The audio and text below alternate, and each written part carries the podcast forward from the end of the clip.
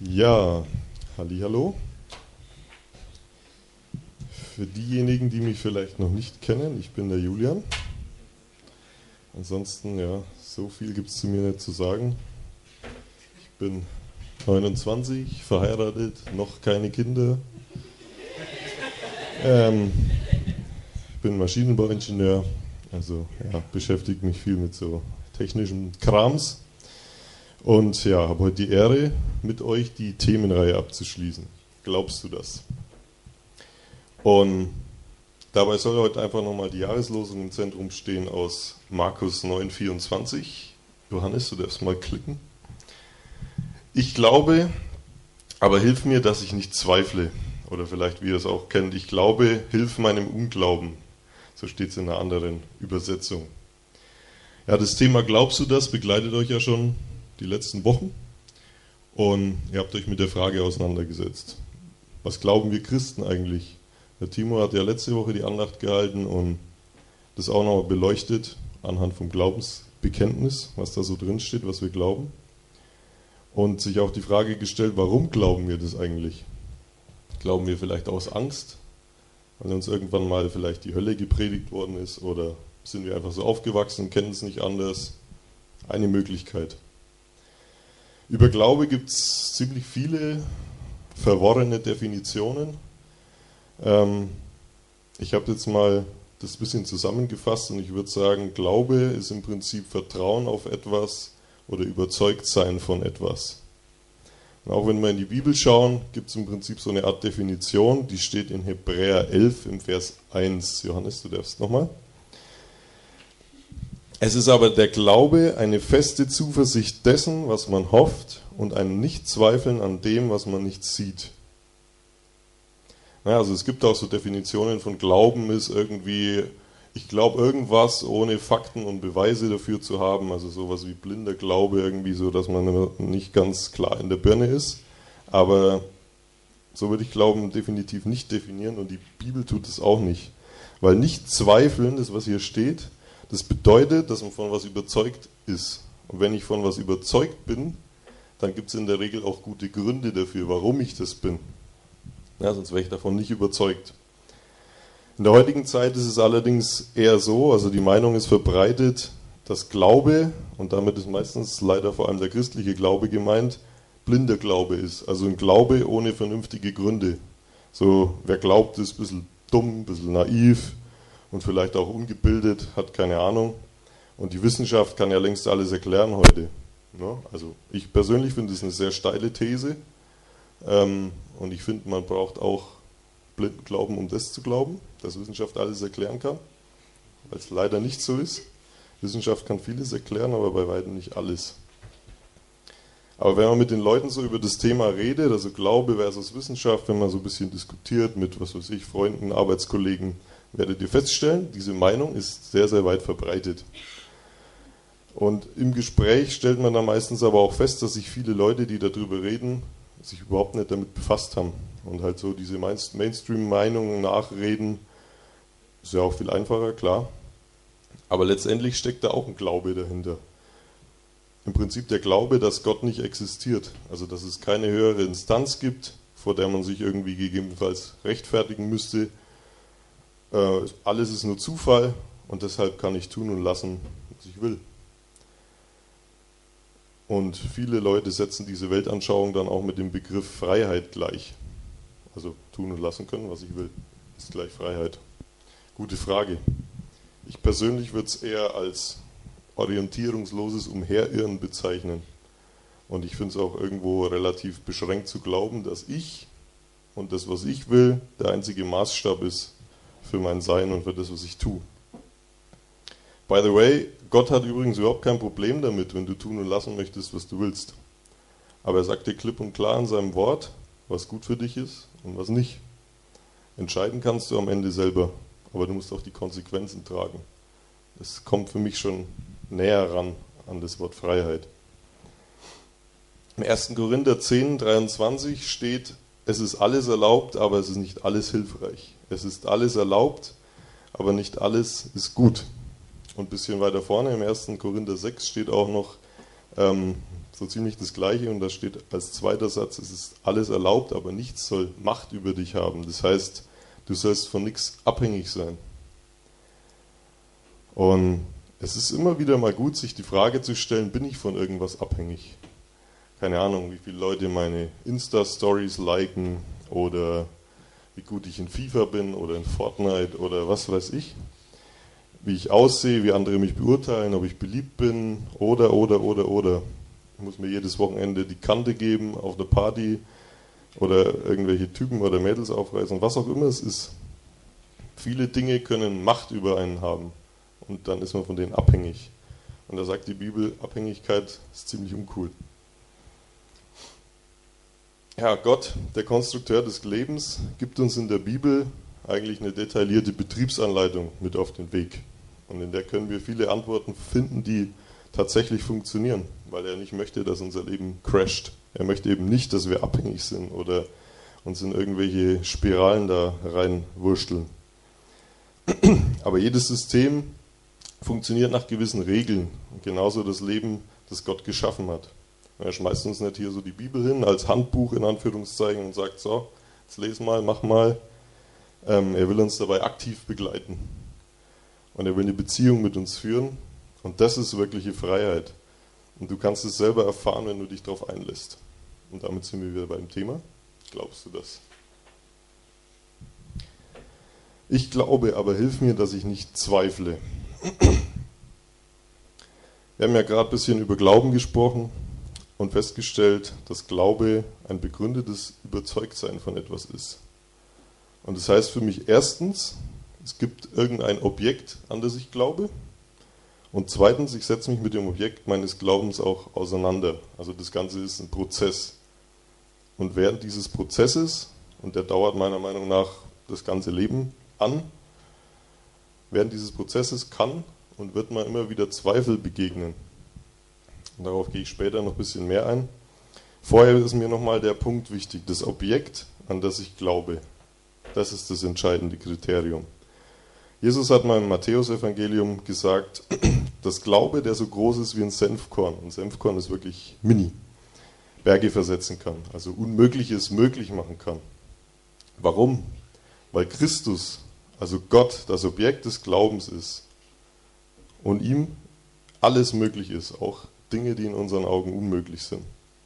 Ja, ich kann auch an eine Milchtüte glauben. Aber eine Milchtüte ist recht beschränkt in ihren Handlungsmöglichkeiten. Ja, kann vielleicht meinen Kaffee ein bisschen besser schmecken lassen oder mein Müsli nicht so staubtrocken machen, aber das war es dann auch schon. Und ich möchte noch ein anderes Beispiel erzählen, um das nochmal zu verdeutlichen, was ich damit meine mit diesem Objekt des Glaubens. Stellt euch vor, ihr steht an einem zugefrorenen Fluss und ihr wollt auf die andere Seite. So, jetzt stehst du da am Flussufer und sagst, ich glaube, dass die Eisdecke mich tragen wird und dass ich auf die andere Seite komme, ohne dass ich da einkrach.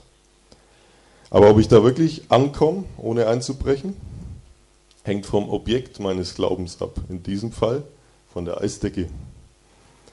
Wenn diese Eisdecke massiv ist, was weiß ich, ein Meter dick oder so und stabil, dann kann ich so einen Mini-Glauben haben und mich da so rüber zittern, Zentimeter für Zentimeter, ich werde am Ende sicher drüben ankommen. Warum? Weil das Objekt meines Glaubens trägt. Und das meint Jesus, wenn er sagt, Glaube wie ein Senfkorn, kann Berge versetzen. Es kommt nicht darauf an, ob du großen oder kleinen Glaube hast. Das Objekt, an das du glaubst, also Jesus, ist das Ausschlaggebende. Genauso ist es umgekehrt, wenn die Eisdecke nur zwei Zentimeter dick ist, also wenn ich an irgendwas glaube, da kann ich noch so viel glauben, dass ich da rüberkomme nach einem Meter liege ich im Wasser und muss da irgendwie wieder rauskommen. Na, also das Objekt, an das ich glaube, ist ausschlaggebend. Und deswegen wird man das wahrscheinlich auch hinterfragen und prüfen. Und das nennt man Zweifel. Bleiben wir mal bei dem Beispiel der Eisdecke. Du stehst dann so am Ufer und hast keine Ahnung, ob dich das Eis trägt. Dann fängst an zu zweifeln. So, was machen wir dann? Als praktischer Mensch packst du deinen Vorschlaghammer aus, den du dabei hast natürlich, und zündst den mal so richtig volle Kanone auf die Eisdecke. Ne? Boom. So, was passiert jetzt? Du hast einen kleinen Krater da reingezimmert, aber es macht keinen Knack und ist auch sonst nichts passiert, also scheint das Eis ja zu halten. Also marschierst du los, aber der Fluss ist halt so 20 Meter breit vielleicht und nach den ersten 3, 4, 5 Metern denkst du dir, oh scheiße, wie sieht es in der Mitte des Flusses aus? Es ist da auch noch so dick und trägt mich. Was machst du dann? Packst den Hinkelstein aus, den du auch noch in deinem Rucksack hast und schmeißt den mal so 5 Meter vor dich. Klatscht auch aufs Eis, bleibt liegen, alles ist gut, läufst drüber, gehst weiter ans andere Ende und bist drüben. Was will ich damit sagen? Zweifel sind eine normale Begleiterscheinung des Glaubens und sind überhaupt nicht schlimm. Und das Coole ist, wenn das Objekt deines Glaubens trägt, und im Fall von Jesus ist es so, dann hält es auch deine Zweifel aus. Und du kannst dich auch davon überzeugen, dass es deine Zweifel aushält. Und dann, damit steigen wir jetzt ins Thema wieder ein. Man soll ja Bibelverse eigentlich nicht aus dem Kontext reißen und deswegen möchte ich den Vers vom Anfang jetzt nochmal im Kontext lesen. Markus 9, 14 bis 29. Johannes, du kannst, glaube ich, klicken. Nein? Ah, stimmt. Dann mache wieder zurück. Ich habe den gar nicht da drauf gezimmert. Okay. Ich lese euch das mal vor. Am Fuße des Berges fanden sie, eine, fanden sie eine große Menge vor, die sich um die übrigen Jünger versammelt hatte, während einige Schriftgelehrte ein Streitgespräch mit ihnen führten. Die Menschen waren in großer Aufregung, als Jesus auf sie zukam. Dann liefen sie ihm entgegen, um ihn zu begrüßen. Worüber streitet ihr euch? fragte er. Ein Mann aus der Menge ergriff das Wort und sagte, Lehrer, ich habe meinen Sohn hergebracht, damit du ihn heilst. Er kann nicht sprechen, weil er von einem bösen Geist besessen ist, der ihn nicht reden lässt. Immer wenn dieser böse Geist ihn packt, wirft er ihn gewaltsam zu Boden. Er hat Schaum vorm Mund, knirscht mit den Zähnen und wird ganz starr. Ich habe deine Jünger gebeten, den Dämon auszutreiben, aber sie konnten es nicht. Jesus sagte zu ihnen, ihr Ungläubigen, wie lange muss ich noch bei euch sein, bis ihr endlich glaubt? Wie lange muss ich euch noch ertragen? Bringt den Jungen zu mir. Sie brachten ihm das Kind. Als der böse Geist Jesus sah, schüttelte er den Jungen in heftigen Krämpfen. Er fiel zu Boden und krümmte sich und wälzte sich mit Schaum vor dem Mund. Wie lange geht das schon so? fragte Jesus den Vater des Jungen. Er antwortete, seit er ganz klein ist. Der böse Geist wirft ihn oft ins Feuer oder ins Wasser, um ihn umzubringen. Hab Erbarmen mit uns und hilf uns. Tu etwas, wenn du kannst. Was soll das heißen, wenn ich kann? fragte Jesus. Alles ist möglich für den, der glaubt. Der Vater rief, ich glaube, aber hilf mir, dass ich nicht zweifle. Als Jesus sah, dass die Menge der Zuschauer ständig größer wurde, bedrohte er den bösen Geist. Du tauber und stummer Geist, ich befehle dir, fahre aus diesem Kind aus und kehre nie wieder zurück. Da schrie der Geist auf, packte den Jungen noch einmal, warf ihn hin und her und verließ ihn. Der Junge lag reglos da, so dass die Menge dachte, er sei tot. Doch Jesus nahm, ihn, nahm die Hand des Jungen und half ihm aufzustehen. Und er stand auf. Als Jesus später mit seinen Jüngern allein im Haus war, fragten sie ihn, warum konnten wir diesen bösen Geist nicht austreiben? Jesus antwortete, diese Art kann nur durch Gebet ausgetrieben werden. Also, was ist die Situation? Jesus war vorher mit ein paar Jüngern auf dem sogenannten Berg der Verklärung unterwegs. Und als er dann wieder zurückkommt, ereignet sich das, was wir gerade im Text gelesen haben. Also es gibt Zoff. Die Jünger streiten sich gerade mit den Schriftgelehrten, als Jesus wiederkommt. Warum? Ein Mann hatte sein krankes Kind zu ihnen gebracht, damit sie es heilen. Er hat mit Sicherheit davon gehört, da ist Jesus unterwegs und er hat schon zig Kranke geheilt und deswegen hat er Hoffnung gefasst und seinen Sohn deswegen dann zu den Jüngern gebracht. Aber die konnten ihn nicht heilen. Was ist passiert? Der Mann wurde enttäuscht. Ich weiß nicht, vielleicht hast du das auch schon erlebt, dass Hoffnungen enttäuscht worden sind, auch im Glauben vielleicht. Vielleicht auch gerade von Christen. Möglicherweise hat dich das auch geprägt und dir vielleicht irgendwie eine ablehnende Haltung angeeignet. Was ist die Konsequenz? Du zweifelst an der ganzen Sache. Aber was passiert jetzt? Jesus kommt zurück und fragt nach dem Grund des Streits. Also erstmal seine Jünger. Aber anscheinend war dann erstmal Schweigen im Walde. Denn weder seine Jünger noch die Schriftgelehrten, sondern ja die zwei Parteien, die sich gezopft haben, sagen irgendwas.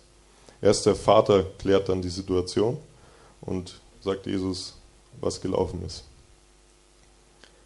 Ja, und danach bekommen die Jünger erstmal gescheit ihr Fett weg. Na, wie lange muss ich noch bei euch sein, dass ihr endlich glaubt? Ihr müsst euch vorstellen, das waren alles Augenzeugen von den Dingen, die Jesus getan hat. Die waren tagtäglich dabei. Was sagt uns das? Auch die Jünger haben gezweifelt. Und Zweifel kann dich immer und überall treffen. Egal in welcher Gemeinschaft oder wie tief du im Glauben stehst. Aber wichtig ist der nächste Schritt. Jesus lässt sich den Jungen bringen und der Vater sagt zu Jesus, hilf uns, wenn du kannst. Eigentlich ist das so ein Ausdruck von purem Zweifel. Ne? Er war erst bei den Jüngern, ist da enttäuscht worden, die konnten es nicht und er ist total verzweifelt.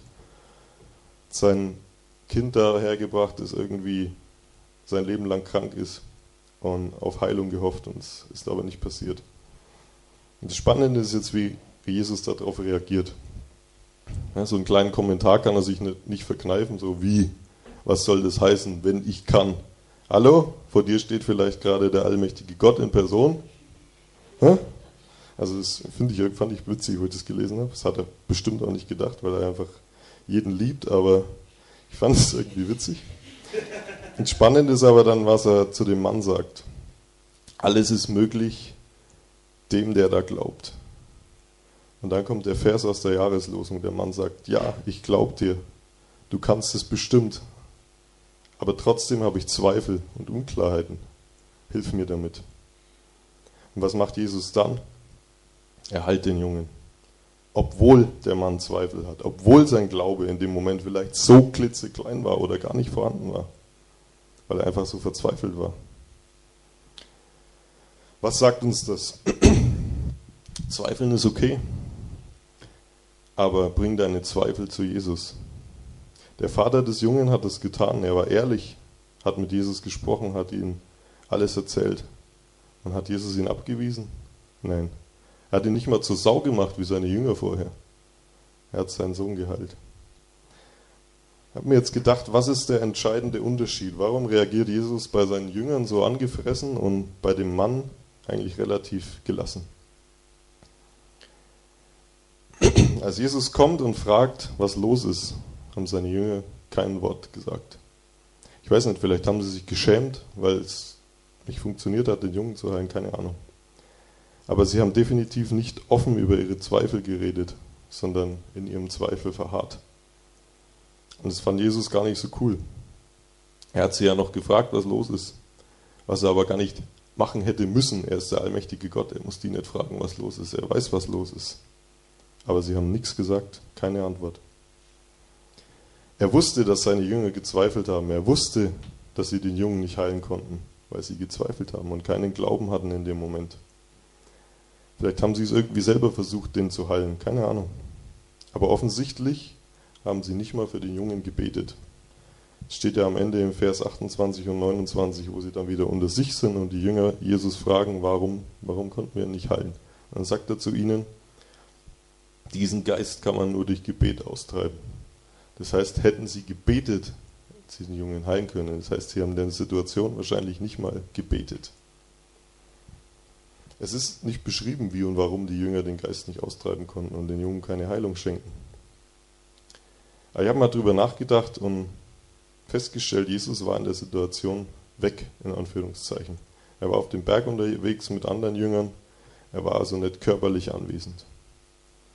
Und ich weiß nicht, geht es uns nicht auch manchmal so, wenn wir Dinge glauben sollen, die wir nicht sehen, die wir nicht anfassen können oder die wir nicht irgendwie sonst erklären können, kommen da nicht schnell Zweifel? Ihr erinnert euch vielleicht an Hebräer 11 vom Anfang. Glaube heißt nicht zweifeln an dem, was man nicht sieht. Höchstwahrscheinlich ging es den Jüngern in, den, in, der Situation irgendwie so, Jesus war weg und sie hat irgendwie der, der Glaube verlassen. Sie waren auf sich allein gestellt und dann kamen die ganzen Leute und haben sie bedrängt und der kranke Junge und sie fühlten sich irgendwie hilflos, gezweifelt und in der ganzen Situation sogar vergessen für den Jungen zu beten. Und ich denke, da liegt das Problem. Sie haben in der Situation sich dem Zweifel hingegeben und nicht den Zweifel ins Gebet gebracht. Weil was ist Gebet? Gebet ist nichts anderes als Kommunikation mit Gott.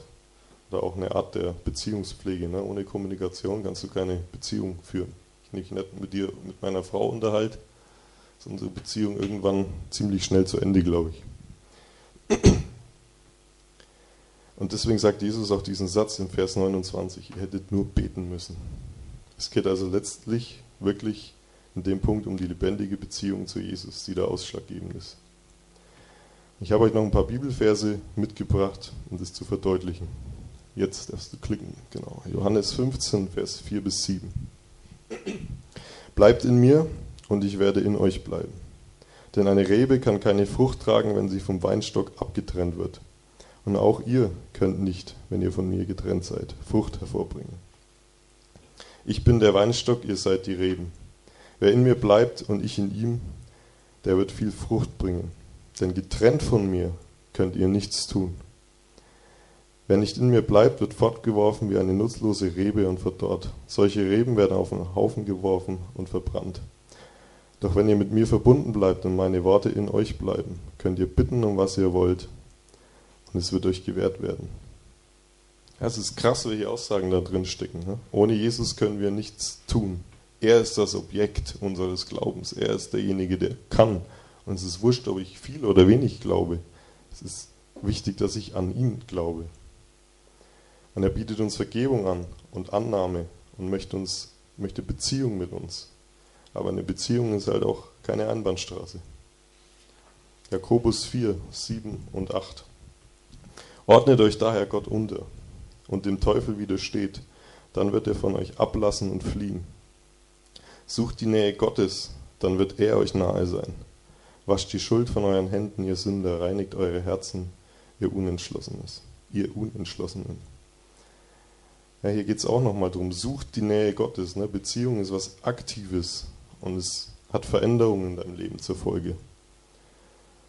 Ne? Und auch der Teufel wird auch oft als der beschrieben, der Zweifel sät. Und wir sollen uns dem widersetzen. Das heißt, setz dich damit auseinander, mit deinem Zweifel, und bring ihn zu Gott. Und er wird ihn klären. Darfst mal noch eine Folie weitermachen?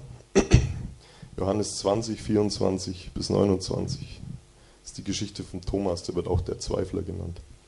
War auch ein Jünger von Jesus. Thomas, auch Didymus genannt, einer der zwölf, war nicht dabei gewesen, als Jesus zu den Jüngern gekommen war. Das war nach der Auferstehung. Die anderen erzählten ihm, wir haben den Herrn gesehen. Thomas erwiderte, erst muss ich seine von Nägeln durchbohrten Hände sehen. Ich muss meine Finger auf die durchbohrten Stellen und meine Hand in seine durchbohrte Seite legen Vorher glaube ich es nicht. Ne, dieses typische, ich glaube das erst, wenn ich das gesehen habe. Acht Tage später waren die Jünger wieder beisammen. Diesmal war auch Thomas dabei. Mit einem Mal kam Jesus, obwohl die Türen verschlossen waren, zu ihnen herein. Das ist auch so ein Punkt, wo man vielleicht denkt, oh haha, kann durch Wände und Türen gehen, genau. Aber in der Physik gibt es Teilchen, die nennt man Neutrinos, die können auch durch Materie gehen. Also würde ich das mal nicht ausschließen. Außerdem kann er eh alles. ja. Er trat in ihre Mitte, das nur mal, er trat in ihre Mitte und grüßte sie mit den Worten: Friede sei mit euch. Dann wandte er sich Thomas zu. Leg deinen Finger auf diese Stelle hier und zieh dir meine Hände an, forderte ihn auf. Reich deine Hand her und legte sie in, leg sie in meine Seite. Und sei nicht mehr ungläubig, sondern glaube. Und Thomas sagte zu ihm: Mein Herr und mein Gott. Jesus antwortete, jetzt wo du mich gesehen hast, glaubst du. Glücklich zu nennen sind die, die nichts sehen und trotzdem glauben. Ja, das ist wieder genau der Punkt. Zweifeln ist okay, aber du sollst deine Zweifel zu Jesus bringen. Er hat kein Problem mit Zweiflern und er wird deine Zweifel ausräumen. Nächste Folie bitte. Jeremia 29, 11 bis 14. Denn ich weiß genau, welche Pläne ich für euch gefasst habe, spricht der Herr. Mein Plan ist, euch Heil zu geben und kein Leid. Ich gebe euch Zukunft und Hoffnung. Wenn ihr dann zu mir rufen werdet, will ich euch antworten. Wenn ihr zu mir betet, will ich euch erhören. Wenn ihr mich sucht, werdet ihr mich finden. Ja, wenn ihr ernsthaft mit ganzem Herzen nach mir verlangt, werde ich mich von euch finden lassen, spricht der Herr. Ja, er meint es gut mit uns. Er hat einen guten Plan für uns. Und wenn du wirklich kennenlernen willst und ehrlich nach ihm rufst, auch wenn du zweifelst, wird er sich finden lassen und deine Zweifel beantworten. 2. Chronik 15, 2b. Der Herr ist so lange bei euch, wie ihr ihm treu bleibt. Wenn ihr ihn sucht, wird er sich finden lassen. Doch wenn ihr ihn verlasst, wird er euch verlassen. Das ist ein ziemlich harter Vers irgendwo so in der Endaussage. Und es geht hier auch nicht um irgendwelche Pflichten oder sowas. Also hier dieses Thema, solange ihr ihm treu seid, ne, immer treu in Gottesdienst gehen oder so, darum geht es gar nicht. Es geht um die Beziehung. Und hier steht aber auch klipp und klar drin, Gott ist ein Gentleman, er drängt sich uns nicht auf und zwingt uns zu nichts. Wir müssen die Beziehung nicht mit ihm führen. Und da müssen wir aber auch die Konsequenzen tragen. Ja, wenn wir uns gegen ihn entscheiden, wird er das akzeptieren. Aber die Konsequenz daraus ist auch, dass wir getrennt von ihm leben und irgendwann mal komplett getrennt von ihm sind. Jesaja 65, 1 bis 2. Ich war für die erreichbar, die nicht nach mir fragten. Ich war für die zu finden, die nicht nach mir suchten. Hier bin ich, hier bin ich, rief ich zu einem Volk, das sich nicht an meinen Namen wandte. Den ganzen Tag stand ich mit offenen Armen vor einem Volk, das sich mir widersetzt. Ich finde den Vers mega. Das zeigt so einfach die Haltung Gottes. Es ist nicht dieses, du musst irgendwas tun, damit dich Gott toll findet, sondern er steht mit offenen Armen da und du kannst in seine Arme laufen. Und er nimmt dich so an, wie du bist. Egal wie deine Vergangenheit ist, egal was du gemacht hast oder auch nicht. Und das letzte ist der Psalm 9, der Vers 11. Die deinen Namen kennen, vertrauen auf dich. Denn du, Herr, verlässt keinen, der dich sucht. Es ist auch nochmal so eine Bestätigung und da gibt es noch viel mehr Verse, die ich da hinschreiben hätte können. Ne? Wir können uns auf Gott verlassen, dass er da ist, auch wenn wir vielleicht nicht spüren, wenn wir irgendwie durch Schwierigkeiten gehen, durch Zweifel, durch tiefe Täler in unserem Leben. Er ist trotzdem da und wir können uns an ihn wenden und er wird eingreifen. Ich weiß nicht, wo du in deinem Leben Zweifel hast, Bedenken hast, was auch immer. Vielleicht ist es ja so wie bei mir. Ich habe mich oft so mit der Frage rumgeschlagen, die Wissenschaft, die kann doch eigentlich so ziemlich alles erklären und kann man die Bibel glauben, was da alles so drin steht und widerspricht sich das nicht mit der Wissenschaft? Und ich kann dich nur ermutigen, dich damit auseinanderzusetzen und Gott mit in deine Fragen reinzunehmen und einfach deine Zweifel ihm zu bringen und dich damit auseinanderzusetzen. Und ich kann dir versprechen, dass du Antworten bekommen wirst. Und zwar keine billigen Antworten, so nach dem Motto, ja, glaub halt einfach. Zum Beispiel zum Thema, die Wissenschaft kann alles erklären. Man geht heute davon aus, dass das Universum so circa 4 bis 5 Prozent aus Materie besteht, also hier aus Teilchen, Atomen, alles, was man so anfassen kann. Und der Rest, also 95 bis 96 Prozent, ziemlich viel, ist wahrscheinlich sogenannte dunkle Materie, Antimaterie, dunkle Energie, weiß man noch nicht so genau, wie man das nennen soll. Und über diesen Bereich kann man auch heute nur Vermutungen aufstellen. Diese 4-5% Materie kann man so einigermaßen erklären, heute auf Basis von physikalischen, mathematischen Modellen. Aber auch diese Modelle bauen nur aufeinander auf und behandeln das Wie und nicht das Warum. Und auch Modelle hat man auch im Laufe der Entwicklung der Wissenschaft festgestellt, können überholt werden, können fehlerhaft sein. Ja, Absolutheitsanspruch würde ich da mal in Frage stellen. Und ganz anders sieht es auch noch bei der Erklärung der Entstehung dieser Materie aus. Ja, wo kommt das alles her? Warum gibt es diese Gesetze? Wieso sind die so, wie sie sind? Moderne naturalistische Weltanschauungen schließen Gott und damit das Eingreifen eines Schöpfers von vornherein aus. Ja, die sagen, Gott gibt es nicht. Was übrigens ziemlich unwissenschaftlich ist, weil ich damit ein mögliches Ergebnis von vornherein ausschließe. Und Wissenschaft ist per Definition ergebnisoffen. Ich kann nicht sagen, das Ergebnis kann es nicht geben. Der Erklärungsversuch für unser hochkomplexes Universum, alle Organismen, ist ein Zufall, Milliarden von Jahren. Hm, spannend. Glaubst du, dass ein Schneemann durch Zufall entsteht? Die zufällige Anordnung von Schneeflocken, wenn es schneit? Wer von euch glaubt das? Keiner. Okay. Ja, es sind drei Kugeln, drei banale Kugeln übereinander gestapelt oder wie auch immer. Aber man soll glauben, dass so ein hochkomplexer Organismus wie zum Beispiel der Mensch durch Zufall entstanden ist. Und da kann der Schneemann nicht mithalten, was Komplexität angeht. Ja, ich persönlich glaube das nicht, dass es durch Zufall entstanden ist. Aber über das Thema könnten wir viele Andachten, Vorträge halten. Das ist sehr komplex und sehr kompliziert zum Teil und wird jetzt viel zu weit führen. Aber wenn euch das interessiert oder ein von euch, dann habe ich ein paar Buchvorschläge für euch. Johannes, du darfst nochmal weitermachen. Ähm, habe ich auch selber fast alle schon gelesen. Die vier da oben. John Lennox ist ein Professor der Mathematik von der Oxford University in England. Sehr renommierte Universität. Es ist ein sehr, sehr, also mittlerweile ist er glaube ich im Ruhestand, aber schreibt immer noch Bücher. Und ja, der bettelt sich auch gern mal mit so Leuten wie Richard Dawkins oder Christopher Hitchens, also so diese, die diesen neuen Atheismus vertreten. Kannst du auf YouTube reinziehen, ist allerdings nicht so ganz so einfach zu verstehen und würde ich jetzt auch nicht als vorm Schlafengehen Lektüre empfehlen, weil da muss man schon ein bisschen mitdenken. Oder hier ganz rechts, Fragen an den Anfang, geht es um die Schöpfung, wird auch wissenschaftlich betrachtet, was in der Bibel steht. Oder hier 95 Thesen gegen die Evolution, wo auch Dinge, die die Evolutionstheorie als vorausgesetzt ansetzt, hinterfragt werden. Kann man sich, glaube ich, mittlerweile sogar kostenlos runterladen, wenn du es googelst. Und es gibt noch viele mehr. Es gibt auch eine coole Website, wortundwissen.de, wo sich viel wissenschaftlich und wirklich auch ernsthaft wissenschaftlich nicht so billig auseinandergesetzt wird. Es kann einfach eine Anregung sein, wenn man in dem Bereich vielleicht Probleme hat. Ich weiß es nicht, vielleicht ist es bei dir ein anderes Thema, das dir Probleme macht oder wo du zweifelst.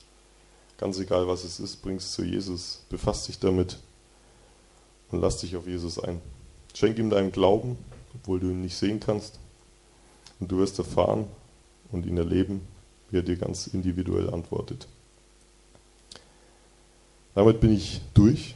Ich würde nochmal zusammenfassen.